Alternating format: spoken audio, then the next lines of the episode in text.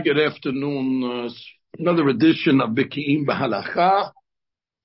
And we are today day 14. And we are in Birchot Shahar.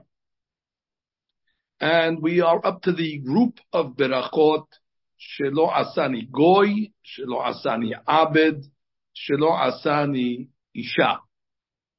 So these Berachot actually uh, said uh, in a specific sequence, and it's going from uh, lower to higher. What I mean to say is that the goy, okay, that's the obvious. He has no mitzvot, he has no connection to Torah or its lifestyle. So therefore, we praise Shelo Asani Goy. We're appreciative that we weren't born without anything. But then we go a little further because an Eved, Eved Kanani, he has mitzvot. At least he has the mitzvot like a lady. He fulfills mitzvot that are not bound by time. Uh, so therefore he has some connection to Yahadut. The Eved Kanani, incidentally, uh, has a Brit Milah and converts. So he's not uh, like a Goy, he's a little better, but he's not a full-fledged Jew. So therefore we go from Goy and we say Shelo Asani Abed. And then we go to the third level, which is an Isha, which is much better than an Ebed. First of all, an Isha is a full-fledged Jew. And she has lineage. Ebed has no lineage. And the Isha definitely does. So therefore, we come along and say, still, Shelo Asan Isha, because she doesn't have as much uh, opportunities to perfect herself because she's perfect already, like we do. We have more opportunities to do mitzvot. So you follow, it's following a, um, a, gradual increase of benefit.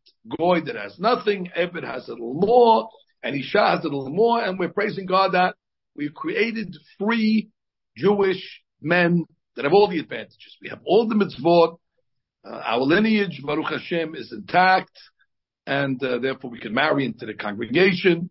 So therefore it's something to be appreciative of. The she'elah that we have today is what if somebody makes these berachot out of order? Similarly to what we discussed uh, previously in one of our learnings about uh, the berachot of matir asurim and zokef kefufim. And if you remember, there we learned that the proper order is matir asurim and then zokef kefufim. And we said that if a person says zokef kefufim, where he already is standing erect, so he cannot make matir asurim because he said the greater beracha, and the greater beracha includes the the lesser. Remember we learned that. So that's the halacha. If you say zokef kefufim first, you can't make matir asurim. So Magen Avraham uses that same logic and says, if a person said shelo asani isha, so we thanked Hashem already that he was not born in isha, which is the greatest of the three. So then how could you go back and say Shelo Asani Abid or Asani Goy? You already praised Hashem for the higher uh, uh, uh, species, the Isha. And therefore you can't go back. And that's indeed the opinion of Magen Abraham. It's logical.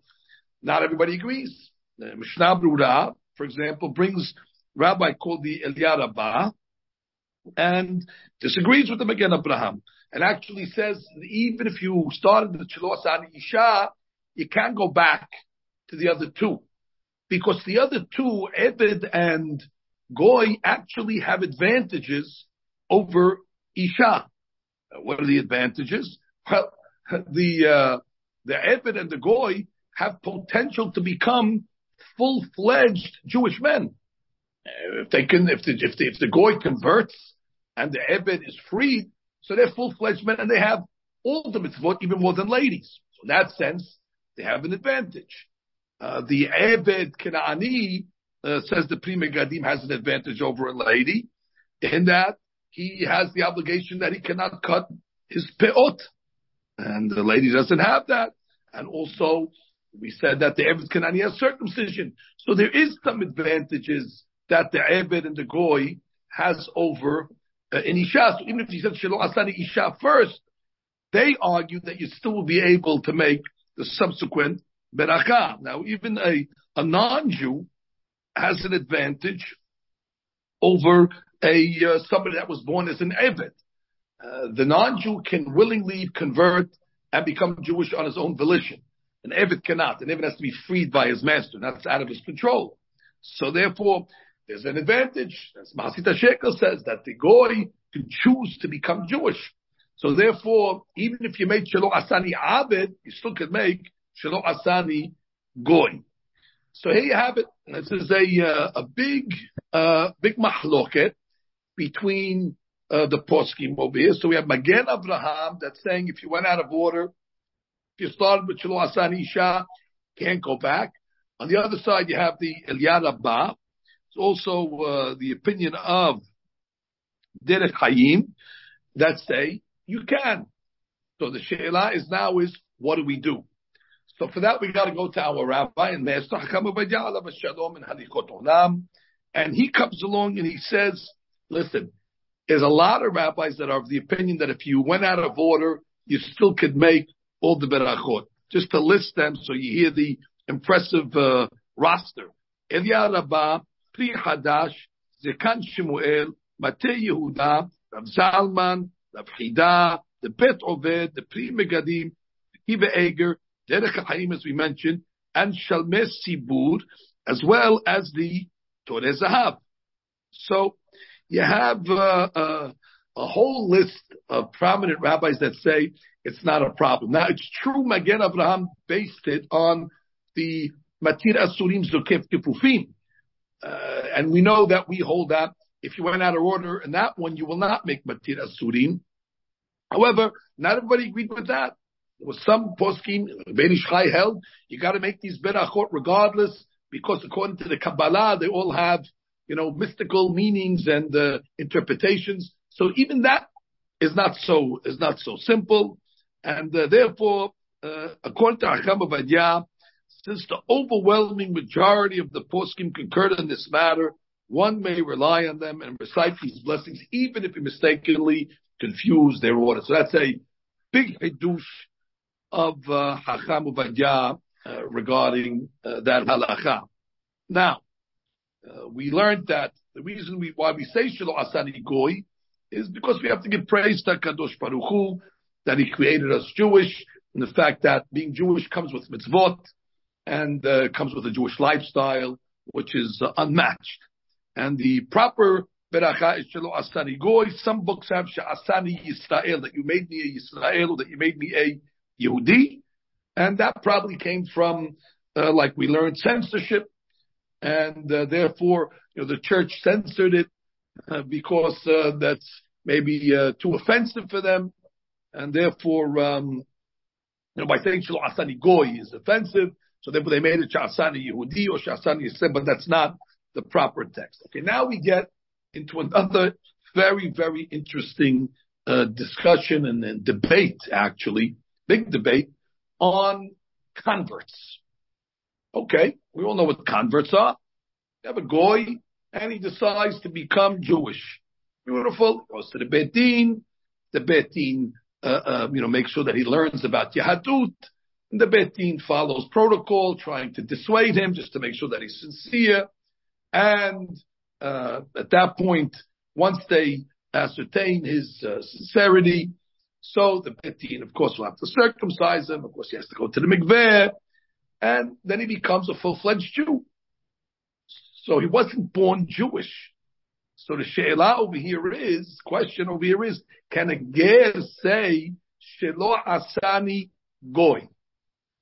Well, the Rama writes, or Moshe Isserles, as the uh, rabbi who primarily the Ashkenazim follow. He wrote his glosses and commentary on Shulchan Aruch, and he writes that absolutely not. He cannot say Shelo Asani Goy because he was born a Goy. So then what should he do?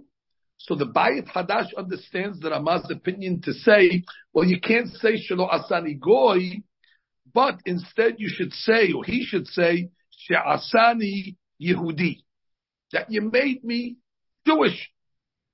So that would be according to the Ramah, the way Bayit Hadash understands that the beracha that the convert makes is Sha'asani Yehudi. Now, he doesn't like that for the following reason. the uh, conversion is not God's doing. So to thank God, Sha'asani Yehudi, you made me Jewish. God didn't make him Jewish. He decided on his own volition to become Jewish. He went to the Beit Din, he went to the rabbis, and he did it through his free will. So therefore, to say Sha'asani Yehudi wouldn't be the proper berakah. Although, Or Litzion Ben Sion Abba Shaul, our great rabbi, he said that uh, no, God actually allows the process. God installed in Judaism that if a goy wants to convert, he can, and he gave Beit Din a protocol. That's all from God. So therefore, you can say that Ramah's opinion is not uh, far-fetched at all. Sha'asani Yehudi. Because God, you allowed me uh, to enter uh, Judaism. And therefore you can thank God for that. So at this point, it sounds like very, very easy. The goy shouldn't say Shelo Asani goy because he was he was born a goy, but he can say according to the Ramah Asani uh, Yehudi. Very nice. But the Magen Avraham has a different beracha for the kid. And that is, Baruch Ata Hashem Elokeinu Melech HaOlam, Sha'asani Ger. You made me a ger. Now, you made me a ger. That can come from uh, the Torah when we learned about Abraham Abinu made converts and Sarah made converts. It says, "Et nefesh asu beharan." The souls that they made in Haran. So it's not so far fetched to say Sha'asani that you made me a uh, again, uh, again. But Magen Abraham is not too happy about that because again, it's not that God did it; it's a personal decision. He came on his own. Now, the other poskim uh, that come along and say that let him make the regular blessing. What's the problem? Which means at this point he's Jewish. So from here on in. From today on, I'm not a goy, and uh, he should be appreciative uh, to that. Uh, and therefore, uh, that's the Knesset Gedolah's opinion. and some actually rule that he should make the beracha. Hear what's going on here today, Rabotai? I mean, look, look how many berachot we have over here for the convert. Some say he could say Shelo Asani Goy, because from today on, he's not a Goy. That's Knesset Gedolah. Some say, which is the way that Ramah understood, Sha'asani Yehudi. And some say, the way Magen Avraham brought down, Sha'asani Ger. And some say, Shechnisani Tachat Kanfesh Shekhinah, that you entered me under the wings of the Shekhinah. So, I mean, we have over here a host of blessings. What are you supposed to make? And, uh, the Sheila is, even according to the Kabbalists, it wouldn't be so far-fetched to make Shlo Asani Goy because they learned that every day when a person gets his Jewish neshama back, so we're appreciating the restoration of the Jewish neshama as opposed to getting maybe sparks of goyim in our neshama. I wouldn't know exactly how we know that, that we have a Jewish neshama. I guess if you get up and pray, then you know you got your Jewish neshama back. So the goy would be allowed, who converted to make that, but Achashua goy as well. So the she'ela is which one of these is the convert going to make? This is going to be the hardest law that the convert has to learn, and he better learn it right away because that's one of the first things he does when he converts. He has to make Birchot HaShachar. There's a story once of a convert in the Chacham court, and uh, he was an Arab guy that converted, and when he came out of the mikveh, he put on his robe, and he was so excited. He said, "Shema Yisrael, Adonai Eloheinu, Adonai Echad." Finally, I can say this as a Jew. And Achab says, "No, you have to make Birkat Torah. You're Jewish now. You forgot to make the morning blessings." You see, that was so sharp a goy can say Shema Yisrael all day long. He's not, he's not obligated. But once you become Jewish, you can't say Shema Yisrael without making Birkat Torah first. So the, the, the, convert better learn this halacha before he converts, because the second he comes out of that mikveh, he's got to know if he can make Shelo Asani Goy, She'asani uh, Yehudi, She'asani Ger, She'chnisani Ta'at Katfer What does he do? Well, let's talk about practice for a minute. There's a rabbi called Avchida, and he says, that the convert must not recite the blessing, since we have a rabbi called Rabbi Meir HaLevi Abulafia, and he ruled that he may not recite it. The Beit Yosef brings this opinion, and we have the famous of Safek Berachot Lehakel, and therefore, when in doubt, do without. So basically, we tell the convert, welcome to Judaism, but sorry, you cannot make this beracha. None of them. Not shelo asani goy, not sha'asani ger, she'asani Yehudi, or she'nistari ta'at confess shekina. Maybe we can tell him, you know, why don't you just make all these berachot without Shem Hashem? Don't say Hashem's name. And at least uh, he'll be able to appreciate uh, somewhat his conversion and his entrance into Yahadut by saying these berachot without mentioning Hashem's uh, name. Okay, so that's that's that. Now let's get to another interesting uh, discussion. Ladies pregnant. Okay, that happens. Simantov. And the lady is a goya. Okay, happens also. So now you have a goya that's pregnant and she converts. She converts. The baby is in her womb at the time of conversion. So here's the she'elah. What is the child status? Do we say that uh, as long as you were born to a Jewish mother, you're considered Jewish? Well, in that case, was born to a Jewish mother. Therefore, the child can say, Shelo Asani, Goy. Or do you say, no, it goes after conception? And since at the time the child was conceived, the mother was still a Goya, so therefore this child cannot say Shelo Asani Goy. That is a big, big discussion amongst the, the Pri Hadash. The Pri Hadash actually says that she can't make the blessing because it goes after the birth. The Pri Megadim says it goes after the conception.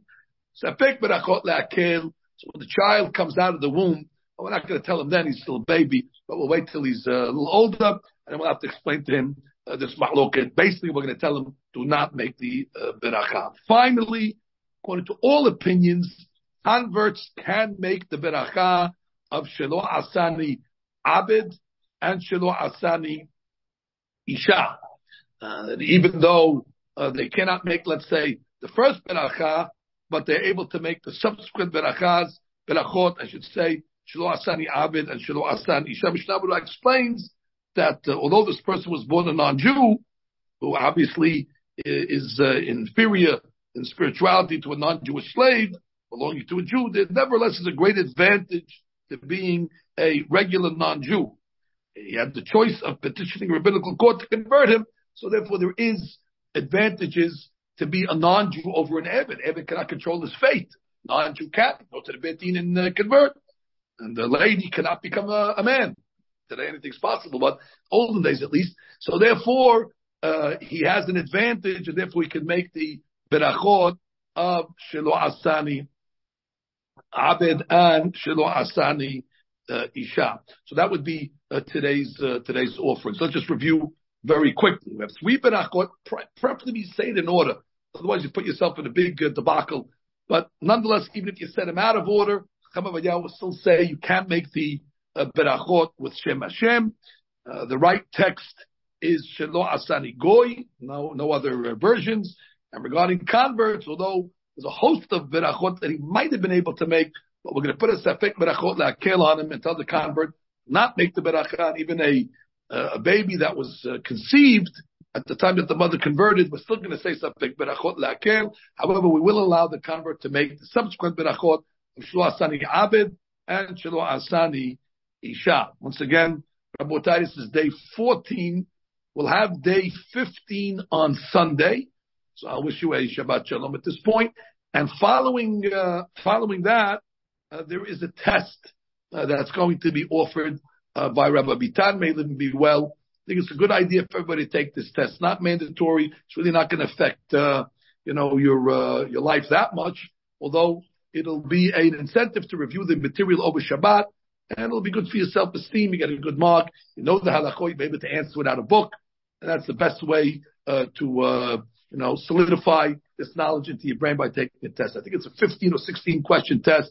I looked at it. It's a, it's an easy one. If you learned it, you should get them uh, all right. It's multiple choice and the basic stuff just to get the knowledge uh, cemented into our minds so we have uh, good recall. So again, stay uh, tuned for that. The uh, test will be sent out to you, I guess, after Sunday shiur, and uh, you'll be able to uh, review these concepts and halachot with your family over Shabbat. Again, Shabbat Shalom, stay safe, and Beracha B'Hatzlacha.